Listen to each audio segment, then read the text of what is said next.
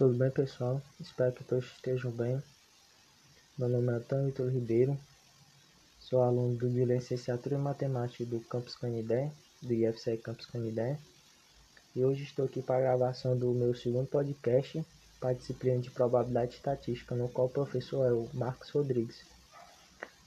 O nosso segundo episódio vai tratar de conhecimentos de probabilidade. Pronto. A probabilidade é de grande importância na nossa vida para a tomada de decisões, pois é ela que estuda a chance de um determinado evento ocorrer. Para isso, para o estudo de probabilidade, a gente precisa definir alguns pontos, como o espaço amostral, que seria o conjunto formado por todos as possíveis, por todos os resultados possíveis de um determinado experimento ou evento. No caso um exemplo seria no lançamento de um dado, no, exper no experimento de um lançamento de um dado, o conjunto, o conjunto do espaço amostral seria determinado por todas as possíveis, por todos os resultados possíveis, que seriam 1, 2, 3, 4 e 5 e 6, que são os resultados possíveis de dar ao jogarmos um dado de 6 faces. Outro ponto seria o evento. O evento é, pode conter pode conter desde zero a todos os resultados possíveis de um experimento. Ou seja, o conjunto é um conjunto formado por um evento possível ou impossível.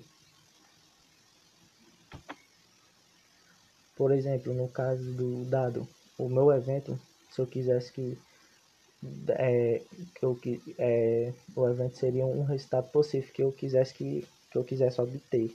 No caso, se eu quisesse que o dado desse 4, o evento seria 4.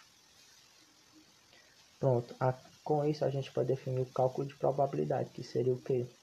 Que é uma razão entre o, o conjunto de, do espaço amostral com o evento, que seria a probabilidade é igual a ao número de elementos do conjunto do, do evento dividido pelo número de elementos do conjunto do espaço amostral.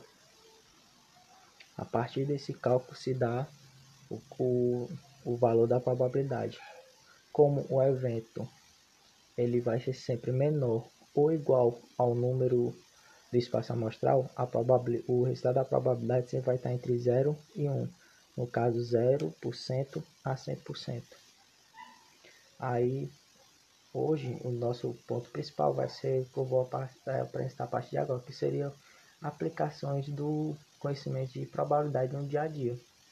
Que, que nós utilizamos elas de forma intuitiva.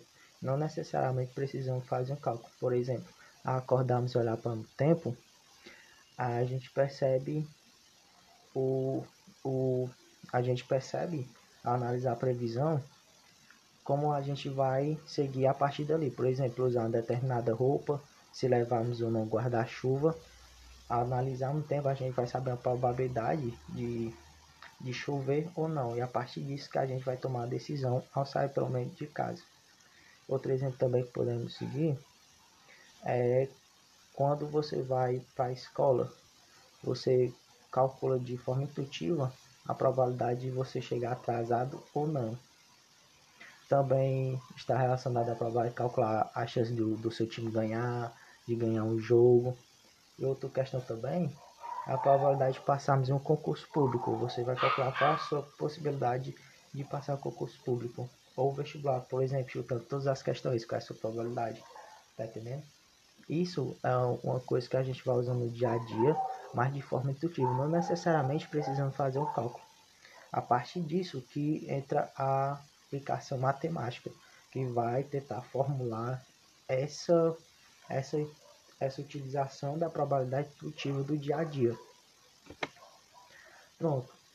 Como nós estamos vivenciando um momento de pandemia, como é que seria usada essa probabilidade em momento de pandemia? Seria aplicada ao estudo de probabilidade, né, que seria aplicada à ocorrência de pandemia. Podemos assim, é, podemos assim analisar outras possíveis futuras pandemias, a partir do cálculo da probabilidade dessa e também sempre caminhando com o estudo da estatística. Também pode ser utilizado para prevenir o comportamento da transmissão das doenças nas próximas semanas, a partir da probabilidade de, da contaminação da, da transmissão né, da Covid-19. E a partir desses cálculos que se baseiam da probabilidade, né, também que se baseiam os nossos governantes a tomar as decisões quanto aos a, quanto às ações de combate à pandemia. Por exemplo, no caso do isolamento social, a partir do, desses cálculos de probabilidade que, você, que os governantes vão ter análise de, de, de uma análise de se, se é possível ter um afrouxamento ou um endurecimento ainda mais das medidas de isolamento. Lembrando que a probabilidade sempre vai estar acompanhada aos, aos dados estatísticos. Eles vão sempre estar caminhando junto, é, lado a lado.